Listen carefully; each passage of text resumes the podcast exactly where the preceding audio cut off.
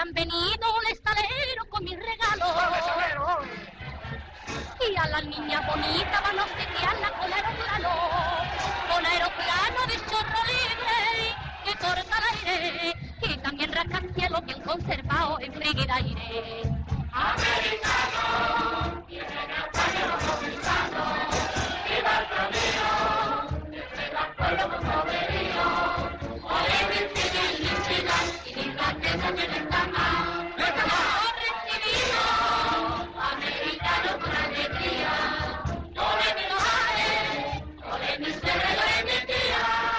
Hola, ¿qué tal? Buenos días, buenas tardes, buenas noches y bienvenidos, bienvenidas una semana más a los Jueves Milagro. Este programa de radio, este podcast que, como sabéis, recoge la actualidad y la historia del cine español. Este mes todavía no habíamos analizado, no habíamos hablado de las películas de Luis García Berlanga. Ya sabéis que cada mes lo hacemos en este episodio de los podcasts que es eh, exclusivo para, para los abonados del, del podcast. Así que nada, ya se termina el mes y toca hablar de Luis García Berlanga y toca hacer uno de estos viajes en el tiempo que vamos haciendo correlativamente a las películas eh, del maestro valenciano, analizándolas por, por orden cronológico. Así que nada, vamos a viajar al año 1970 y como siempre vamos a hacer un, pequeño eh, recorrido por ese año, por lo que estaba pasando en ese año para dotar un poco de marco histórico a, a la película de la que vamos a hablar posteriormente. Además, mm, eh, me parece, y dejadme que os lo diga así, que en este año de 1970 tiene es como bastante interesante, ¿no? Eh, hablar de este marco, marco histórico en relación con, con la película, porque bueno, ya lo veréis que es un año de muchos cambios, de muchas eh, actividades que estaban pasando a lo largo de todo el mundo y, y donde dejamos atrás quizá ¿no? un, un, periodo más clásico y nos adentramos en, en algo más eh, diferente, ¿no? más, más moderno y que creo que es algo que, que, también pasa en la película de la que vamos a hablar de Luis García Berlanga. Pero bueno, sin más, vamos allá. Eh, os hablo de algunos acontecimientos que tuvieron lugar en este año de 1970. Por ejemplo, el 10 de abril, Paul McCartney anuncia la separación de los Beatles. Eh, sacarán un último disco posterior a la separación de la banda, que es Let It Be, que se hace también una, una película, pero los Beatles como tal no, no volverán a, a actuar juntos ni a sacar más LPs originales. De hecho, eh, John Lennon ese mismo año de 1970 sacará un nuevo un disco en solitario con, junto a Yoko Ono, Yoko Ono eh, John Lennon, Yoko Ono Plastic Band, era este primer disco. Así que bueno, así se pone fin a, a quizá el grupo más mítico ¿no? de, de, la historia de la música pop en, en el mundo. Eh, el 11 de abril, solo un día después de este anuncio por McCartney, es el lanzamiento del Apolo 13, una nave espacial que seguramente todos recordaréis por, por las circunstancias, ¿no? De las que tuvo que volver a la Tierra y por esa frase histórica de Houston tenemos un problema. Un poquito más tarde, el 4 de mayo, es la masacre de la Universidad de Kent, en la que eh, la Guardia Nacional eh, de Estados Unidos mm, asesina a cuatro estudiantes que habían eh, salido a protestar en el campus universitario de esa Universidad de Kent, en Ohio, contra eh, la guerra de, en, Vietnam. ¿no? Eh, entonces, la, Guardia Nacional de Estados Unidos entra en el campus y dispara con fuego real y asesina a cuatro jóvenes estudiantes en esa Universidad de Kent, en uno de los puntos más álgidos, más críticos ¿no? de estas protestas contra la guerra de Vietnam. Y el 4 de septiembre, Salvador Allende gana las elecciones en Chile y así se inicia lo que será el, el, camino eh, de Chile hacia el socialismo democrático, un camino que se verá abruptamente cortado por el golpe de Estado de, de Pinochet. En cuanto a los fallecimientos que tienen lugar ese año, eh, fallece Antonio de Oliveira Salazar, que fue dictador de Portugal durante, durante muchos años. No llegaría a ver la revolución de los claveles, que tendría lugar unos pocos años después. En música es, es un año bastante tremendo porque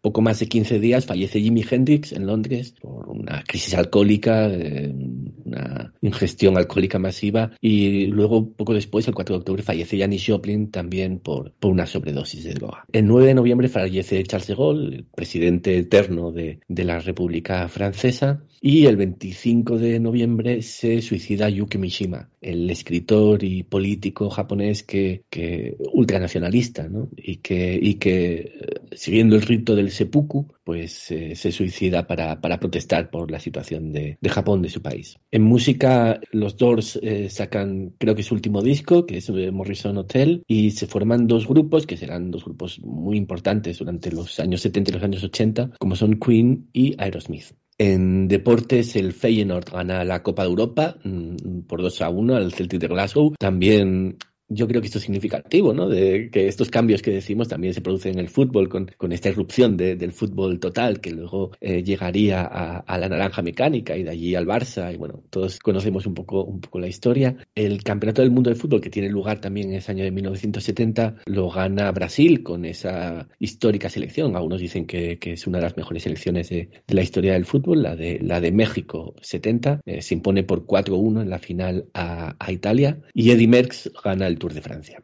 En cine, pues también yo creo que es muy notable, ¿no? Muy marcada esta diferencia entre esos ejemplos de cine clásico que veníamos dando hasta ahora, cuando hablábamos de, en otros años de, del entorno de las películas de, Luis eh, García Berlanga. En este año de 1970, eh, por ejemplo, se estrena La balada de Cable Hawk de Sam Peckinpah, eh, Domicilio conyugal de François Truffaut, El pájaro de las plumas de cristal de Dario Argento, El carnicero de Claude Chabrol, El círculo rojo de Jean-Pierre Melville, el conformista de Bernardo Bertolucci, eh, Maridos, Husbands de, John Cassavetes, eh, Mash de Robert Altman, eh, La hija de Ryan de, David Lean, Río Lobo de Howard Hawks, Tristana de Luis Buñuel o Sabrisky Point de, de Michelangelo Antonioni. Y también se estrena en este año de 1970 Viva los novios, la película de Luis García Berlanga de la que vamos, de la que vamos a hablar hoy. Y hablar de Viva los novios es, es eh, quizá conflictivo, ¿no? Quizá problemático, eh, Ramón, porque a primera vista, y si nos atenemos solo al recibimiento crítico y, y al recibimiento de taquilla también, ¿no? Donde fue un pequeño o un gran fracaso, para, para el dúo Berlanga y Ascona, pues eh, claro, eh, supone como un bajón, ¿no? De, una etapa muy alta de la que veníamos hablando mm, con, de Berlanga, con El Verdugo, por ejemplo, y de repente nos encontramos con esta película, con Viva los Novios, que, aparte de esta mala recepción crítica y, comercial, también a, nosotros, ¿no? Vista hoy en día, llama la atención en primer lugar por, por muchas cosas, ¿no? Por eh, yo creo que es la primera película, corregidme si me equivoco, de Berlanga en color. Es una película donde esa sutileza va dando, va abriendo paso, va transformándose en un, en un humor como más burdo o más eh, menos elaborado o por lo menos eso parece en un primer vistazo y también formalmente no pierde ese, digo eh, desde, por lo menos al primer vistazo. Luego ya entraremos en más profundidades pero pero también formalmente pierde esa esa sutileza y esa y esa ese amor por el detalle y esa magnificencia incluso con la que estaba hecha el verdugo y nos encontramos con algo que parece en principio como mucho más de andar por casa no mucho más hecho eh, menos al detalle, con, menos cuidado y con menos cariño, ¿no? Puesto, puesto en la imagen. O por lo menos esa imagen da. Por lo menos esa imagen da en un primer visionado, un primer visionado rápido. No sé, Ramón, si, si tú tuviste la misma sensación cuando, cuando has vuelto a ver o cuando viste Viva los novios. Es curioso porque eso que comentas son pensamientos que, que, aparecen y que yo cuando la vi por primera vez, porque creo que, bueno, al menos no la recordaba, después de, de ver sus películas producidas en el extranjero, que ya de por sí son películas bastante singulares en algunos aspectos, y, pero sobre todo comparando con El Verdugo, que, que, era una película que es de siete años antes, ¿no? De esta. Evidentemente hay un salto y un salto que, que supongo que viene amparado por ese cambio en, en la producción, el salto al color, pero también por, por el propio desarrollo, creo, del propio Berlanga, ¿no? Eh, después de esta película viene Tamaño Natural, que yo creo que podemos estar todos de acuerdo en que es uno de los hitos de la filmografía de, de Berlanga pero hasta llegar ahí tiene que producirse cierta transformación. Y yo creo que justo en esta película es como un momento eh, puente, un momento de tránsito, un momento de crisis de, de ambos, no solo de Berlanga, yo creo que de Azcona también, en una película que me parece, aun y todo, me parece narrativamente muy compacta, con unas ideas muy claras, también mucho menos ambiciosas que tamaño natural, pero que a nivel escénico, desde luego, es muchísimo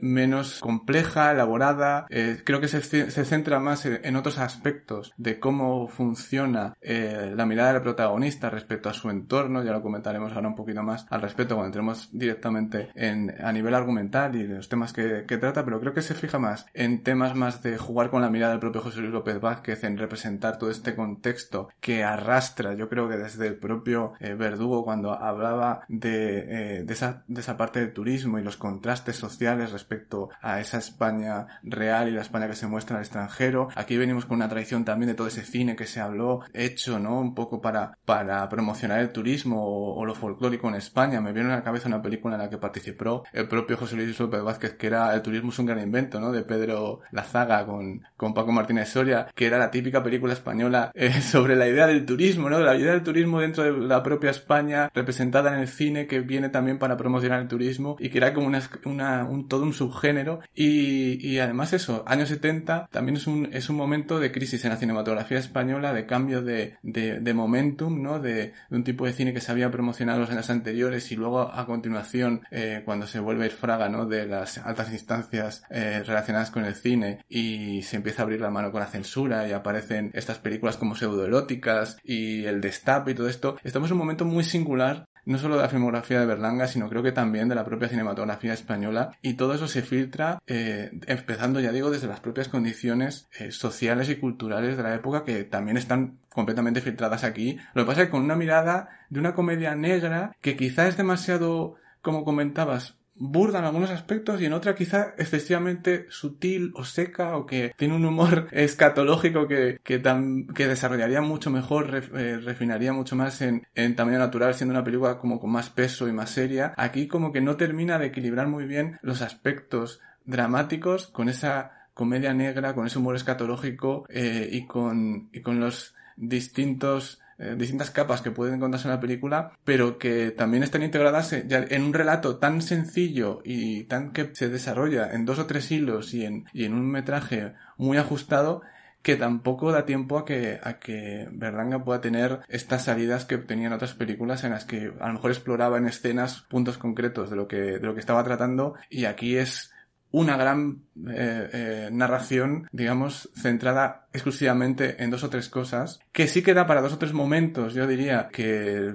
remiten a esas, esos grandes momentos de puesta en escena de lugares, de jugar con algunos espacios, tiene un par de travelings que me parecen muy interesantes en la película y tiene un, par de juegos, ¿no? Con la repetición y la propia estructura de la película hacia el final que me parecen muy interesantes, pero sí que es verdad que cuesta encontrar esos momentos brillantes que podíamos encontrar incluso en películas que valoramos menos quizá, ¿no? Que, que, que, las más eh, eh, llamativas de su filmografía. Es una película muy extraña de entrar. Yo creo que eh, la he visto dos veces en las últimas semanas y en la segunda mm, pasada que le he dado creo que le he encontrado más puntos a favor, pero sí es verdad que entiendo que más choca viniendo de lo que conocemos de, Berlanga en las películas anteriores que hemos estado analizando aquí. Sí, yo coincido mucho contigo y creo que has dado con la palabra clave, que es esta palabra de transición, transición en, el cine de Berlanga, en los guiones de Azcona también, y que claro, responde, tan, responde también a esa misma transición que se estaba pues, viviendo en España eh, al, en, ese momento. Está a la vista ya, ¿no? El, el, final del franquismo, por lo menos el final del franquismo con, con Franco, la muerte ya no es algo lejano para para, Francisco Franco, es algo que, que está ahí, ¿no? Y, y, es un periodo de transición en el cine de Berlanga y en el cine de Azcona. Quizá desde ahí es donde hay que empezar a atender la película, Antonio, y que se corresponde con ese periodo de transición en España y ese periodo de transición en el mundo, ¿no? Que también aparecía reflejado en lo que comentábamos cuando hacía eh, la representación del marco histórico, ¿no? Con, la, con las mm, manifestaciones las protestas contra la guerra de Vietnam, incluso con ese fútbol, ¿no? Que están haciendo y que está modificando las viejas estructuras de, de cómo se concebía el deporte y la cultura y la política y toda una especie de cambio y donde de repente las personas ¿no? que pertenecían a ese antiguo mundo están como pasmadas, ¿no? están como sin saber cómo, cómo conquistar ese nuevo mundo, cómo, cómo relacionarse con él y es un poquito lo que le pasa yo creo quizá al personaje principal, principal de, de, de esta película y quizá desde ahí es donde hay que empezar a entender la película. No sé, no sé tú cómo lo ves. Lo veo exactamente como tú, de hecho iba a ir en esa dirección. Si uno quiere buscarle el simbolismo ¿no? y ver a esta madre del personaje interpretado por Jesús López Vázquez, que presiona, ¿no? Y que agobia y que marca esa institución y que finalmente muere, ¿no? Y ante la que no se sabe qué hacer, ¿no? Si uno quiere ver esa figura como un simbolismo, un subterfugio de, del propio dictador, yo creo que lo puede encontrar. Porque creo que se trata de eso, ¿no? De una sociedad que se acerca a su fin, de un franquismo que ya está inminente, eh, que, concluya, y, un país que está atrapado en sus propias conductas, en su propia idiosincrasia y, que no es capaz de abrirse al mundo exterior. Ese conflicto de lo rural, en este caso de, lo antiguo, ¿no? De, un pequeño pueblo con un mundo moderno, con la llegada del turismo, está muy presente en la película. Y de hecho, tú fíjate que en cualquier caso el personaje que mejor solventa las situaciones y que mejor se adapta a este mundo tan cambiante es el amnésico. El personaje de, de este maravilloso amnésico, el que interpreta Manuel Alexandre, que, es increíble, ¿no? Lo que, lo que hace, ¿no? Lo que consigue con, muy pocos gestos. Y, precisamente creo que no es nada casual, ¿no? Que hayas pensado en esa figura de alguien amnésico que sobrevive y que es capaz de, de, moverse dentro de este mundo caótico que no deja de cambiar y que, como bien decía también Ramón, ¿no? La propia película refleja con esta, esta serie de repeticiones, ¿no? De momentos espejo, la boda y el funeral, algunos, de los pasajes, ¿no? algunos de los lugares, de las situaciones vuelven a repetirse de esta forma no tragicómica tan particular de Berlanga, que creo que sobre todo aflora en su tramo final, ¿no? lo que podríamos reconocer más berlanguiano, más negro, y que a todos los espectadores pues sí que pueden decir, no bueno, este, aquí está el Berlanga, ¿no? el Berlanga de Patrimonio Nacional, que veremos más adelante, y de mismo modo el, el Berlanga del Verdugo, que yo creo que es una película con la que abre un diálogo apasionante. El Verdugo, estaremos de acuerdo, ¿no? es una de sus grandes cimas, y esta película probablemente sea una de sus grandes películas más infravaloradas, ¿no? Una de las películas que pasó más desapercibida a su, a su estreno eh, y que a día de hoy no está tan reivindicada ni se posiciona dentro del canon de su filmografía, pero que creo que junto al Verdugo son dos visiones imprescindibles de una España que estaba cambiando a marchas forzadas, pese a que los dogmas religioso, de los que aquí Berlanga se ríe con mucho humor, ¿no? Con, ese momento en el que le pide el, párroco el credo al personaje de, de López Vázquez y, de repente interrumpe aquí este sacristán y le dice, padre, padre, que hay una sueca que se quiere confesar. Yo creo que esa frase eh, registra ¿no? y, demuestra a la perfección los cambios que estaba viendo, que ni, que ni siquiera la propia iglesia podía estar al margen ¿no? de, esos cambios. Y también la veo muy relacionada, evidentemente, con las películas que había rodado fuera de España. Estábamos hablando ¿no? de que este tránsito que él lleva a cabo, ¿no? Con estos años en los que tiene que verse obligado a, dirigir fuera, ¿no? Y al intentar levantar proyectos como la boutique, para la que quería contar con este reparto. O sea, realmente yo creo que aquí él también cuenta con ese gusto, ¿no? Se da el gusto de poder contar con José Luis López Vázquez y con eh, Lali Soldevilla como protagonistas, que eran sus intereses para ser los protagonistas iniciales de, la boutique. Eh, como las pirañas, ¿no? También como se conoció. Y, fue una pelea también con la productora para poder llevarlo a cabo. Ya hablaremos también de todo ello, que fue un, rodaje muy difícil para la Berlanga, sobre todo a nivel económico, con muchísimas limitaciones que le obligaron incluso a, pensar ¿no? en abandonar el cine en algún momento dado. Yo creo que aquí es cuando Berlanga intenta hacer una película muy popular, tocando además temas que, como bien decía Ramón antes, ¿no? ya estaban en, otras películas de aquella época, El turismo un gran invento, también la de Alfredo Langa, ¿no? Eh, Alfredo Landa, perdón, y al mismo tiempo intenta buscar nuestra visión tan crítica y tan negra que creo que acaba saliendo a la luz, ¿no? Y acaba florando, pero es una batalla, y es verdad que en la película se puede ver, ¿no? La película se ve esa tensión y esa dificultad de, de con los pocos elementos escénicos de que puede trabajar, poder sacar adelante la, la, película. De hecho, hay bastante elipsis en algún momento para la trama que pueda avanzar, la propia boda, ¿no? que, que apenas el convite no se llega a ver. Otros momentos que se, se puede percibir ¿no? Lo, lo, lo, complicado que fue el rodaje. Y eso creo que también la hace, ¿no? Pues muy particular y muy potente. Y no sé, a mí yo ya también lo dejo. Creo que me parece una de las películas más infravaloradas de su filmografía y más, diría, con más... Está, habla más en presente de nosotros. Yo me siento mucho más interpelado ¿no? con esta película, ya la primera en color también, en la que creo que él ya no solo está hablando de una España del franquismo, sino de una España del futuro, una España que no va que va a seguir cargando ¿no? con, con esta losa. Sí, yo, yo me siento interpelado por muchas más cosas de las que me gustaría sentirme interpelado realmente por, por esta película, pero bueno, es, es, es lo que hay, ¿no?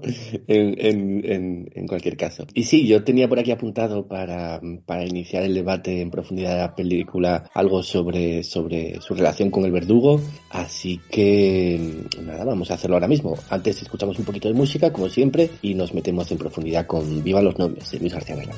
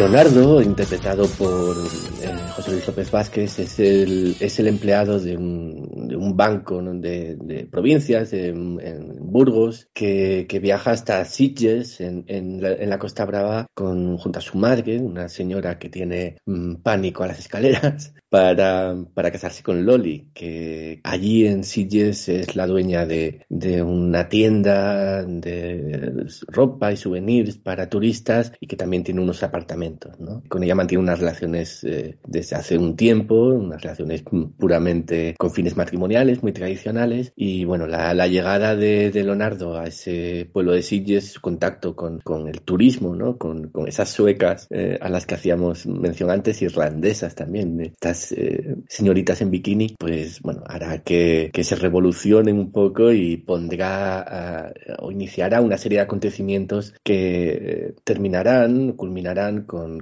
la muerte accidental de, su madre, de la madre de Leonardo, y con, el ocultamiento del cadáver para llevar a cabo la boda. Esa es eh, a grandes rasgos la, la, trama principal sobre la que se asienta, sobre la que crece Viva los novios. Y, y Ramón, hablábamos antes y decía Antonio ya os comentaba también que yo tenía por aquí algo apuntado de su relación con el verdugo y es que quizás eh, pensándolo, ¿no? Aunque han pasado siete, aunque pasan siete años entre, entre ambas películas, pero quizás donde termina el, el verdugo es justamente donde empieza Viva los novios, ¿no? Ese, eh, si nos acordamos sobre todo esa escena final de, del verdugo con esos, con esos turistas también en ese barco en Palma de Mallorca y, y, y empieza esta película con la llegada de, del avión a, a ese aeropuerto, suponemos que el de Barcelona, para, para ir hasta Sitges, es casi como una especie de, de continuación, ¿no? Y, y, de repente nos damos cuenta, ¿no? De todo lo que ha pasado en, en España y en esos, en esos eh, siete años de, de transición entre, entre ambas películas y cómo esos turistas que, que aparecían ahí eh, eh, meramente apuntados, ¿no? Como como un leve apunte en, en, la paleta cinematográfica de Luis García Berlanga, aquí ya se convierten como en, en el motor, dijéramos, ¿no? De todo lo que pasa eh, en la película. Eh, no solo ellos, o sea, no solo los turistas, sino el contacto, ¿no? El, el, contacto entre, entre este turismo de, europeo en bikini y la España tradicional de, de traje negro y, misa diaria, ¿no? Y de ahí es de donde, donde surge toda la película. Hay una clara conexión en estos temas que ha estado tratando en estas películas eh, respecto al matrimonio también, pero evidentemente eh, con el verdugo tiene esto, ¿no? Que lo que se veía como algo que era marginal o que estaba en unas zonas muy delimitadas y que no afectaba nuestra, a nuestra sociedad o, o a la forma de, de, ser o de estar. Aquí vemos a un personaje que desde que llega a, a, la Costa Brava está todo el rato mirando a las turistas de en el mismo aeropuerto mismo, en cuanto llega, ¿no? Mirando a las turistas extranjeras eh, que ya le llaman la atención y que es algo que se repite constantemente durante la primera parte de la película y que solo deja de mirar cuando llega la, la muerte y el funeral de, de, su madre, que también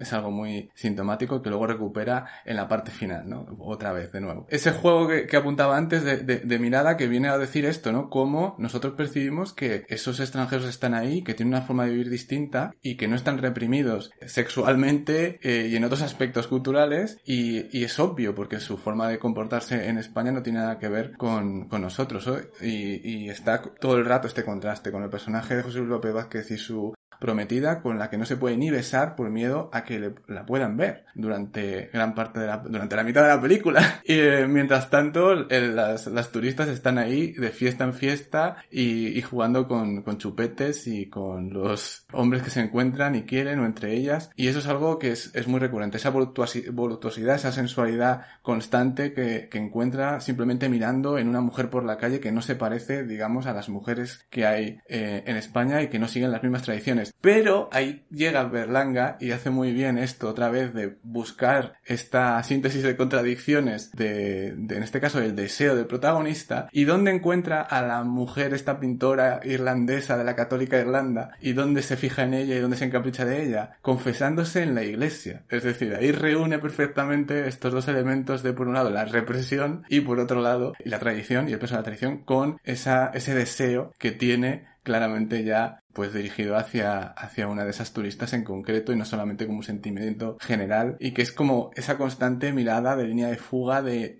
literal de escaparse del protagonista a lo largo de, toda la película. Antes comentaba que tenía travelings muy interesantes esta película que, que llaman mucho la atención. Hay uno en el que se ve como Berlanga recrea digamos algo que podría entenderse como la cultura de vanguardia de ese momento que es una modelo posando delante de la cámara en una sesión fotográfica y hay un momento determinado en que se produce un traveling hacia una ventana, que es la ventana de la sacristía o lo que sea de la, de la iglesia con que está ahí Luis Tiges haciendo de cura y la modelo acaba con un gesto que es señalando a José Luis López Vázquez que está observando tras la ventana sin poder tocar, sin poder entrar en contacto con, con esas mujeres, esa forma de entender también la vida en general y se da ese choque y esa forma de que no está, no, no, no traspasa una cosa con la otra, ¿no? es, es algo que está también representado con la comunicación a lo largo de toda la película, la forma en la que él es incapaz de entender con nadie, con ninguna de las mujeres con las que entabla conversación porque no habla ni alemán, ni inglés, ni nada y apenas chapurrea francés, un francés de Burgos, y,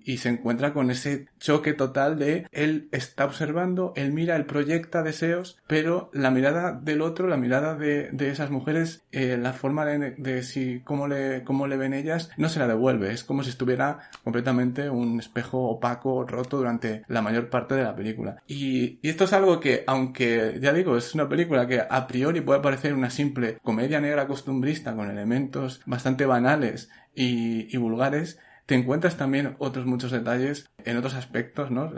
relacionados con el matrimonio más adelante, eh, a nivel simbólico, bastante poderosos, eh, eh, que vienen que vienen de lo narrativo, ¿no? Y que a pesar de que a lo mejor en la puesta en escena no está bien plantado, sí que viene por un trabajo con elementos que son claramente simbólicos, con la, relación entre los personajes, con los lugares, con los espacios. Sí que hay un juego ahí que encuentro yo muy estimulante. Aunque un principio sea un poco difícil, ¿no? Empatizar con, con cualquier personaje de esta película y más concretamente con el de José Luis López Vázquez, sí que viéndola con cuidado y con atención, vemos que en el personaje lo que bulle realmente son esas ansias de, de libertad, ¿no? De, de, y de incapacidad, ¿no? De, de poder escapar de un, de un mundo que le aprisiona, que le conduce, que le, que le dirige, que eh, marca su camino de una forma inexorable y, y que, bueno, que es la propia sociedad española en aquel momento, ¿no? Y, y su, sus intentos, aunque él no sea consciente del todo, en cierto sentido, porque lo, lo, vuelca todo en, la, en, el sexo, pero, pero en el fondo yo creo que hay mucho más ahí, Antonio, ¿no? Es, es esta necesidad de, escapar de, este mundo agobiante, de este mundo en blanco y negro, de este mundo de misa diaria y de este mundo basado en la tradición y en, y en el que dirán y, y, en una imagen tradicional de, de la familia y, frente a eso, ¿no? Esta explosión de color y de, y sensualidad y de, y de un mundo diferente que ya digo, yo creo que él la enfoca solo por el sexo, pero creo que detrás de, esos intentos sexuales frustrados, de esa falta de comunicación también, como, decía Ramón, de esas barreras eh, continuas que se establecen entre, entre ambos mundos, lo que, lo bulle realmente en el personaje de José Luis López Vázquez y donde quizá sea más fácil poder empatizar con él son en esas, en esas ansias de, de libertad, ¿no? Que, que, posee. Así es, de hecho, la represión ¿no? marca al personaje, está controlado ¿no? por su madre omnipresente, hacia la que rinde pleitesía y que dicta su, su vida y se ve inmerso ¿no? en esta boda acordada a la distancia y él, pues bueno, tiene unos deseos sexuales, tiene un... descubre un nuevo mundo que se abre ante su ojo y, termina, lo que termina es cayendo la culpa sobre él, ¿no? Esta culpa católica, con, con no solo con la muerte de su madre, ¿no? Sino con, con el hecho, ¿no? De, de, sentir, ¿no? Que ha pecado, ¿no? Y que ha sido infiel a su pareja cuando ni siquiera ha sido, ¿no? Porque era su, su, su devaneo de esa noche, la película se divide como en, dos partes muy diferenciadas, ¿no? El primer día que llegan a la ciudad, a Sitges y, y, esa larga noche, y luego el día siguiente, ¿no? Pues ahí se puede ver en esas dos mitades como ese, ese deseo que persigue el personaje, que es un deseo libidinoso, eh, llegando incluso un poco hasta el ridículo, lo caricaturesco en muchas ocasiones, que creo que es lo que puede hacer que muchos espectadores de la época eh, no entraran con la propuesta, porque a diferencia de otras comedias de aquel momento más populares, ya hemos hablado de, de las películas de Alfredo Landa, ese humor era estaba tocado de una forma todavía más burda y sin esa capa no lacerante que tiene esta película de, desgracia no que pesa sobre este personaje que es incapaz de, comunicarse ni de expresarse ni alcanzar ninguno de sus deseos. Y entonces está esta idea esta primera mitad de la película en la que vemos ese deseo desbordante en él esta libertad que encuentra esta ansia por eh, abrazar un mundo que se le abre ante él antes de que se le vuelva a encerrar porque está, estamos hablando de su última noche de soltero y él está buscando ¿no? encontrar esa, esa libertad y al día siguiente cae la culpa sobre él, ¿no? Cae, pesa, recae sobre su conciencia la muerte de su madre, sobre la que él no tiene ninguna culpa, pero que él achaca y él identifica a su comportamiento lascivo esa noche, una noche en la que, por cierto, entre todos los devaneos está la presencia de, de, una transexual, eh, que estamos hablando del año 1970 y que lo, trata con bastante tacto eh, del Berlanga y con bastante libertad ya también, ¿no? De, mostrar la diversidad ¿no? sexual de la, de la propia época y ese choque absoluto ¿no? con este con el, este personaje, ¿no? cuando descubre ¿no? el, estos moldes de silicona ¿no? que lleva la, la, transexual, que me parece que bastante adelantado. ¿no? Eh, aquí Berlanga muchas de las cuestiones que se, se pondrían sobre la mesa años más adelante. Eh, hablamos de Almodóvar, por ejemplo. ¿no? Pues aquí ya hay un personaje con un cierto vigor y una cierta independencia y con una transexualidad clara, libre y, sin ambaje. Entonces, como decía, en esta segunda parte cae toda esa culpa, ¿no? Y ahí me encanta que cómo juega muy bien y lo refleja en este juego de espejos de la secuencia, esta primera secuencia en la que él vuelve por la noche para desfogarse con su mujer, ¿no? Futura mujer, antes de la noche de boda, y él se mete en la cama y ella le dice, pero ¿dónde vas? Esto es pecado, esto no está fuera de aquí, y a la mañana, eh, al día siguiente, después de la boda, después del convite, sucede la secuencia la inversa, ¿no? Ya él, hundido por la muerte de su madre, es su mujer la que intenta, ¿no? Ocupar el lugar de la madre y intenta llegar al coito, ¿no? Y producir esta secuencia de sexo que él aborta también, ¿no? Porque él de repente se convierte en una persona sin su madre absolutamente manca, ¿no? Eh, está incapaz, ¿no? De poder continuar. Incluso ella, el personaje de Elisa de Villa, eh, de Villa, perdón, le llega a decir esto, ¿no? De voy a, voy a hacer todo lo posible para sustituirla, ¿no? A tu madre. Que es una frase brutal, ¿no? Oscurísima, negra, ¿no? La, la, noche de bodas, ¿no? El decirle eso, ¿no? Y ahí está, ¿no? Ese vacío que tiene este personaje que es un personaje como decía, que está amputado, que está amputado eh, a nivel de comunicación, a nivel vital y nivel personal, porque es una persona, pues una persona absolutamente mediocre, ¿no? Ya lo hemos mencionado, ¿no? Trabaja en un banco en Burgos. Yo creo que ahí buscan ese perfil deliberadamente mediocre que tras la muerte de su madre y verse atrapado en otro matrimonio se cercena ¿no? por completo su libertad. Que aquí Berlanga, yo también creo que ahí está el diálogo con el verdugo, ¿no? Como el matrimonio como institución que cercena la, la libertad y que forma parte ¿no? de toda esta de toda esta sociedad franquista, ¿no? Eh, con, la moral, con una moral cristiana muy fuerte, muy atada a las tradiciones, a lo atávico y que no deja de ser una rémora ¿no? para el desarrollo del, del ser humano. Y ahí es donde está muy, muy interesante ese diálogo con, con el verdugo y ese paseillo que termina haciendo el personaje de, de López Vázquez, ¿no? Al final, en el funeral de su, de su madre, lo refrenda, ¿no? Como esta, este, este luto enorme que pesa sobre él por el hecho mismo de, las propias circunstancias de la sociedad que obliga a seguir unos cánones, ¿no? a encontrar un trabajo, a casarte y a continuar ¿no? Eh, prolongando este, modo de vida sin poder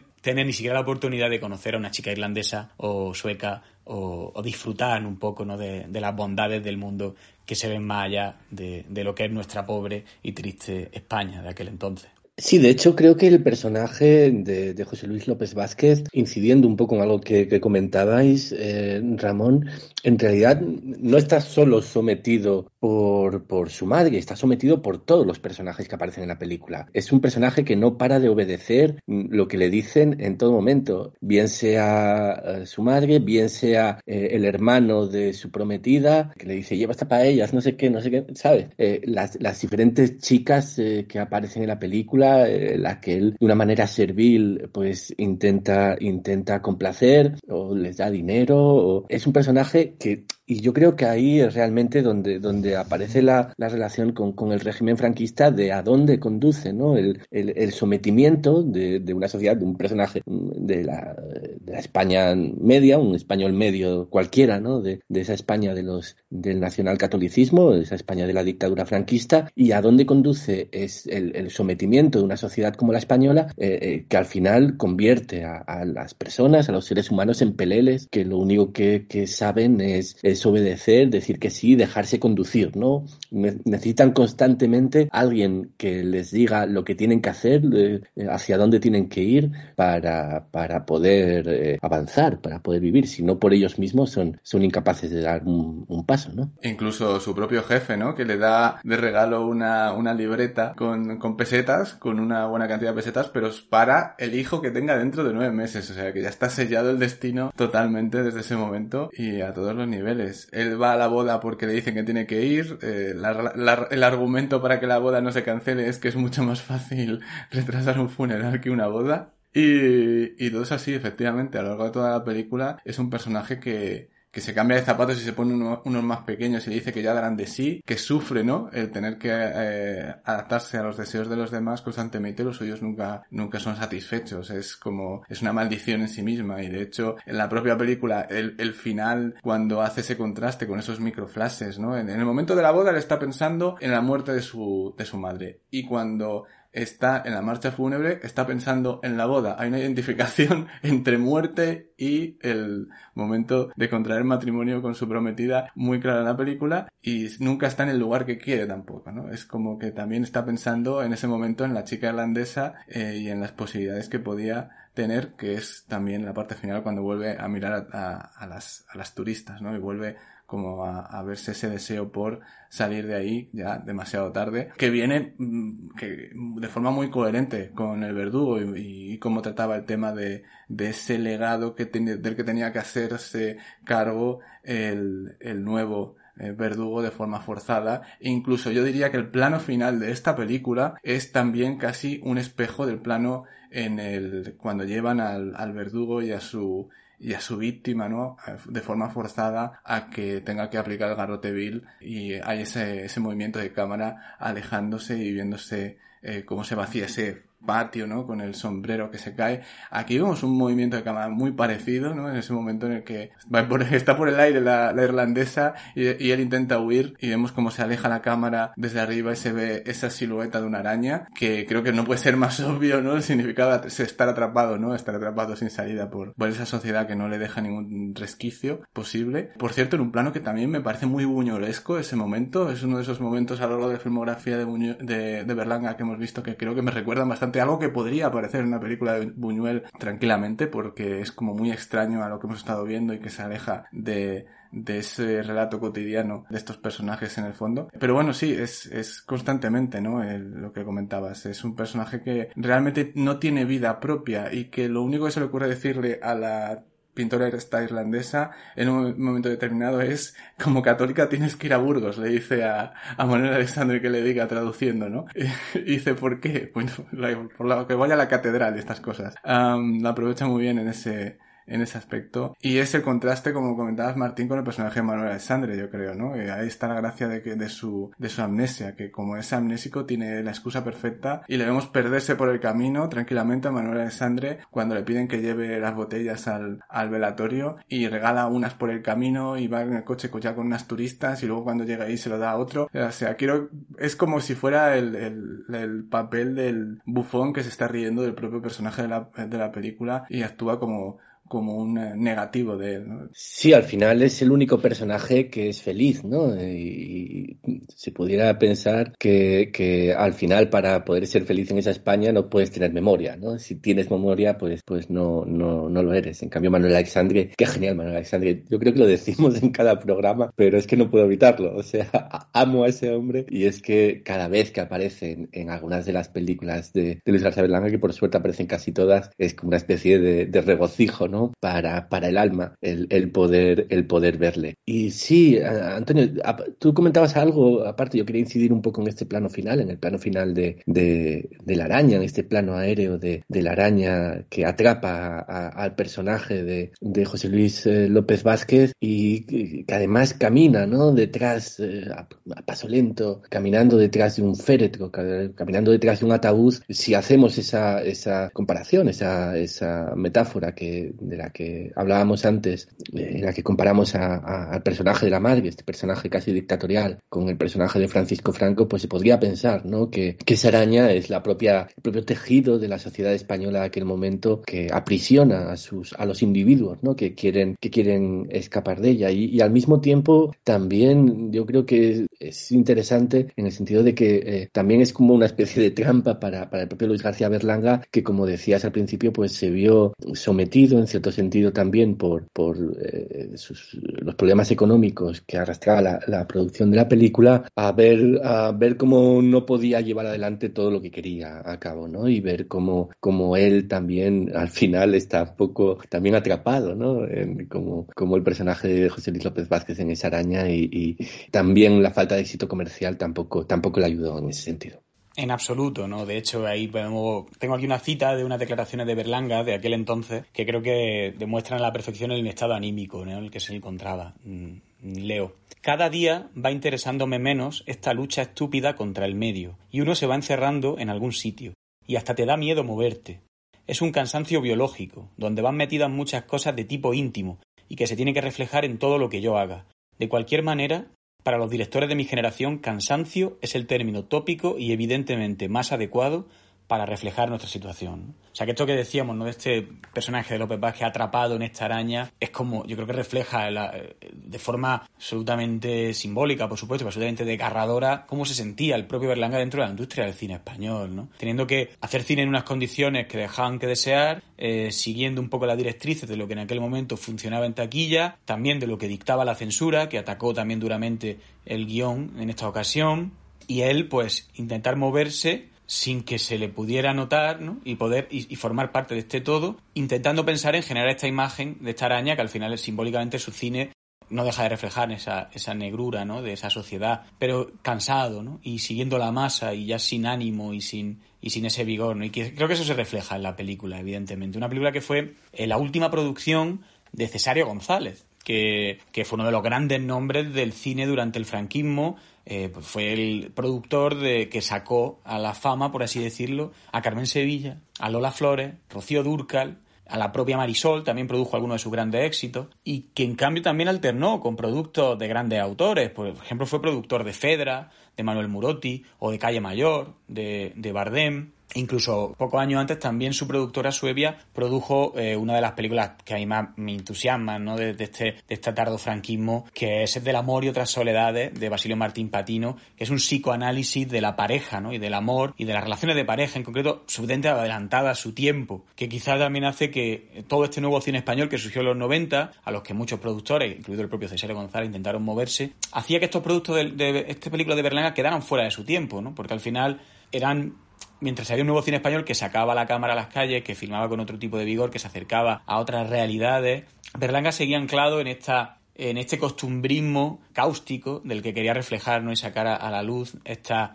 esta España tan oscura, pero que también estaba utilizando al final unos recursos visuales ya muy similares a los de las comedias populares de aquel entonces, que por un lado eso limitaba el alcance ¿no? de, la, de la película, pero por otro creo que provoca una reflexión doble, ¿no? por otro lado, porque la película cobra la forma, tanto por el uso del color, su primera película en color, que no es baladí, como por el, el, reparto protagonista, cobra la forma de una comedia del tardofranquismo, como muchas otras, pero termina convirtiéndose en una durísima crítica a ese tipo de cine, a esa visión de España, que va muchísimo más allá ¿no? del sainete de aquel momento y que lo que termina mostrando es una frustración de no solo de, lo que es el, ser el español medio, sino de ser un cineasta en España. Y así fue, ¿no? Las dificultades que tuvo para rodar la secuencia final, no solo durante todo el rodaje hubo muchísimos problemas, la productora le obligaba a rodar secuencias para el guion que él no tenía en mente, le, impedía hacer otras. Por eso hay, si uno se fija, no hay mucha elipsis, muchos saltos que yo creo que él intentó solucionar con, este, con estos diálogos entre secuencias para poder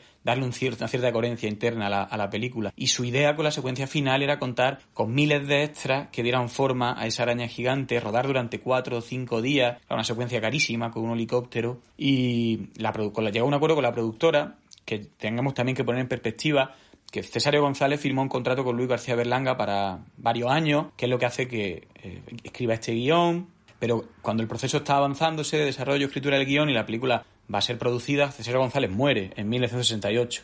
El rodaje de Viva los novios se postergaría hasta finales del año, del año 69. Y ya la productora, Suevia Films, eh, había decidido cerrar máquina. Esta iba a ser la última película producida por César González y por Suevia Films. Por lo tanto, recortaron el presupuesto, pusieron muchas trabas y, y de esos cuatro o cinco días que él quería dedicar a rodar esta secuencia final, eh, llegaron solo un día de rodaje. Se decidió rodar una toma con unas condiciones óptimas, pero no como requería Berlanga, y el productor, la, la, la productora se consideró que esta araña se veía y fue suficiente para finalizar el rodaje y Berlanga se quedó con una película cercenada de su visión creativa, igual de cercenado que el propio José Luis López Vázquez tiene su deseo sexual, ¿no? Con esta, con esta chica, sobre todo con esta chica irlandesa de la que se enamora perdidamente, no tanto por una manera superficial, sino de una manera, yo creo que muy profunda de ese deseo del otro, ¿no? De eh, intentar dejar de ser español, ¿no? Y de, y de saltar a otro mundo y, y, conocer a esta gente joven que sabe idiomas, que viaja, eh, es lo que termina, lo que le enamora realmente tanto, ¿no? Más que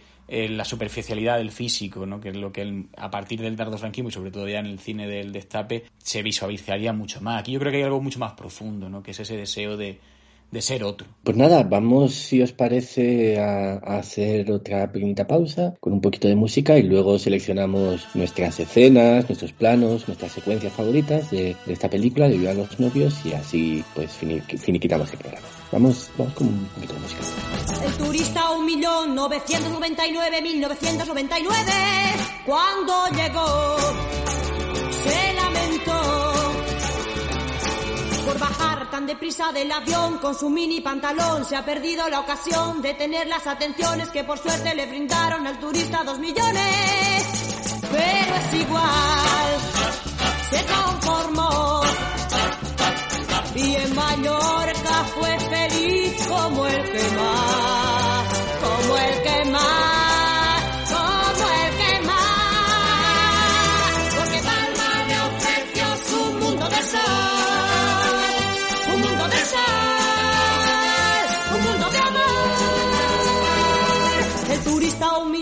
1999, 1999 se llevará a su país el recuerdo de este sol y de este mar que nunca más podrá mirar. Muy bien, pues vamos a, elegir, como, como decía, los, los, nuestros momentos favoritos de esta película. Yo ah, voy a elegir una secuencia en realidad, porque bueno, yo creo que significativo también que elija una secuencia porque ya lo hemos mencionado a lo largo del programa, la película está estructurada en base a grandes set pieces, ¿no? A grandes secuencias que están hiladas entre sí mediante un diálogo, mediante unas pequeñas escenas de, transi de transición, pero que sobre todo se basan en esas, en esas grandes set pieces, ¿no? Que tienen lugar en diferentes establecimientos, locales, eh, edificios, eh, en el exterior también de, de esta ciudad de Sitges. Y yo voy a elegir eh, esa secuencia en la que se ve o en la que asistimos al, al, al velatorio de, de, la madre de, del personaje, del, del, personaje protagonista, porque creo que esto lo hacen siempre muy bien Berlanga y Ascona, que es esta especie de metáfora sinécdoque de representar la sociedad española en, en, en, algo más pequeño, ¿no? Y yo creo que en ese velatorio es donde está más conseguido, en esta película, eh, representar la España de ese momento, por un lado, un cadáver, como, como podía ser un medio cadáver ya el, eh, Francisco Franco, gente afligida, eh, llorando, otros con tristeza, con tristeza fingida, un grupo de hippies por ahí tocando la guitarra, extranjeras, eh, unas chica pintando la muerta, un hombre intentando ligar, esta España, este batiburrillo, ¿no? De que era España en, en 1970, esta, esta, mezcla rara de cosas que era España, yo, yo creo que esa, esa secuencia, eh, larga secuencia y, planificada, como siempre, a lo largo de, planos muy largos por, por parte de Luis García Berlanga, yo creo que es en la que mejor consigue, ¿no? Esta, esta representación de España en un entorno más, más pequeño, ¿no? Esta miniaturización de España, que es algo que, que yo creo que caracteriza mucho a, a ambos, a, García Berlanga y a, Rafael Azcona. Eh, ¿Cuál es, cuál es tu, tu, escena, tu secuencia favorita, Ramón?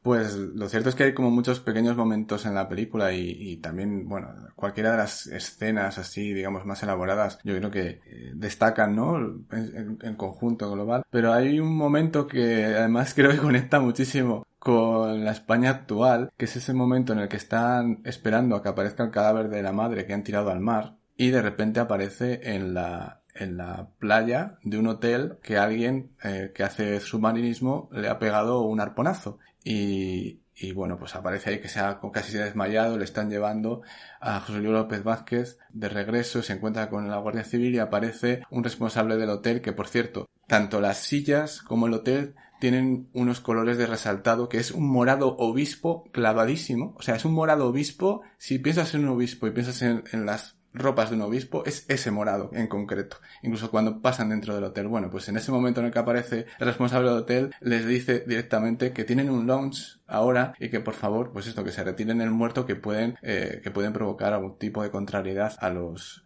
a los turistas. Y creo que es con muy poco diálogo y ese momento y ese momento típico de, los instantes de, en los que Berlanga y Azcona explotaban más la comedia de situación en películas anteriores, es capaz de llegar a un lugar que puede conectar a esta película del año 70 con algunas cosas que han ocurrido en España en los últimos meses relacionados con el COVID y con la re reactivación de nuestra, de nuestra propia industria turística de aparte en los cadáveres que vienen los turistas y les puede molestar. Me parece, por un lado, de, un, de una negrura tremenda, de una comicidad también extraordinaria, pero al mismo tiempo es esto, ¿no? Terrible reflejo de lo que supone la España del turismo y la España creada como escenario para que aparezcan aquí y vengan eh, los turistas a, a, disfrutar independientemente de lo que esté sucediendo en el país. Pasaba en el año 70 y pasaba ahora en 2020-2021, pues está para reflexionar también ese instante que conecta España en 50 años de diferencia. Lo que pasa es que eres un liberticida, Ramón. Será eso, sí.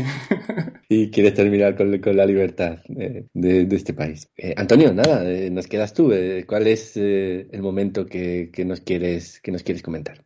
Vaya, yo lo tengo clarísimo. esta secuencia en el hecho de muerte de la madre con el cuerpo presente, en la que José Luis López Vázquez, después de hablar con el hermano amnésico de su mujer y, y darse cuenta de que no le reconoce, que no le recuerda, lo usa para, para que sea su traductor y poder comunicarse con, con esta chica irlandesa que pinta y que dibuja y con la que se habían tenido un encuentro nocturno precioso para él, que idealizado, y, en el que se, declara ante ella y le dice que es un ángel y le dice que siente mucho lo sucedido, que, que está casado por error, que la han casado, ¿no? Intenta esculparse, ¿no? Tiene este momento de, de todavía soñar, ¿no? Con que puede tener una vida distinta.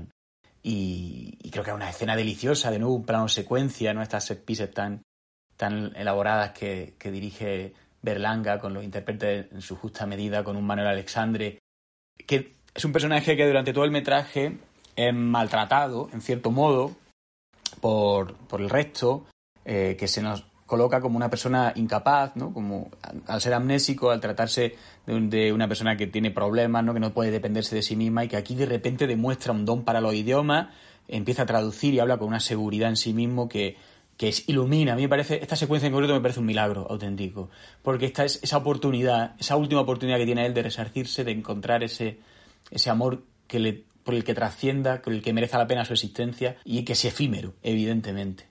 Eh, me parece una secuencia magnífica y del y de las mejores, de, diría, de la filmografía de Berlanga, sin lugar a dudas. Sí, la gran, y la gran tragedia de, esa escena es que ella tampoco le rechaza, es que ni siquiera entiende lo que quiere. O sea, es, es terrible en realidad, ¿eh? Me río, pero bueno, siempre es este humor negro de, de Berlanga, porque es que ella no es que ni siquiera rechace, que le diga que no, es que, es que no sabe, no entiende nada de lo que le está diciendo, ¿no? Son, son dos mundos completamente diferentes y yo creo que, que es algo que está presente a lo largo de, de, de toda la película, el, el, choque entre esos dos mundos diferentes, entre la lava y el agua, ¿no? Por, por usar una metáfora eh, de plena actualidad y en esa absoluta falta de comprensión por parte de ella de lo que él está tratando de decirle, es donde, donde está uno de los secretos, ¿no? Uno de, las, uno de los pequeños tesoros, una de las llaves con las que abrir esta película que en principio parece, parece un cofre cerrado, ¿no? Un arco cerrado en la que es difícil penetrar. Así que nada más, eh, lo dejamos aquí por esta semana. Um, volvemos eh, la semana que viene. Creo que, creo que toca, sí. Creo que tenemos algún programa de actualidad por ahí pendiente. Eh, en cualquier caso, pues eso, estaremos aquí habitualmente en los Jueves Milagro hablando de cine español. Os esperamos. Adiós. Unas espigas aletas dispuestas para el pan para un pan que en los siglos nunca fue repartido entre todos aquellos que hicieron lo posible por empujar la historia hacia la libertad.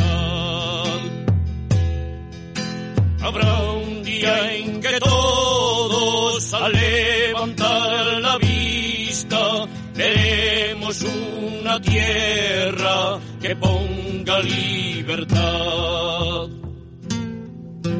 También será posible que esa hermosa mañana ni tú ni yo ni el otro la lleguemos a ver,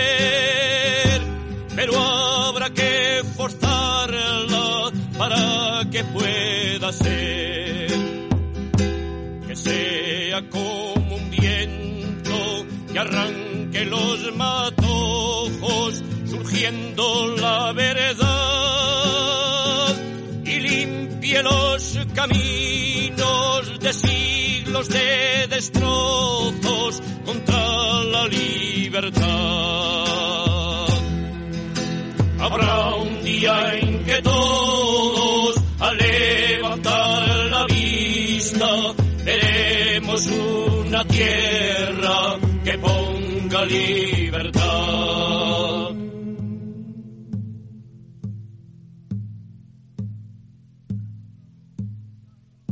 Habrá un día en que todos al levantar la vista veremos una tierra que ponga libertad.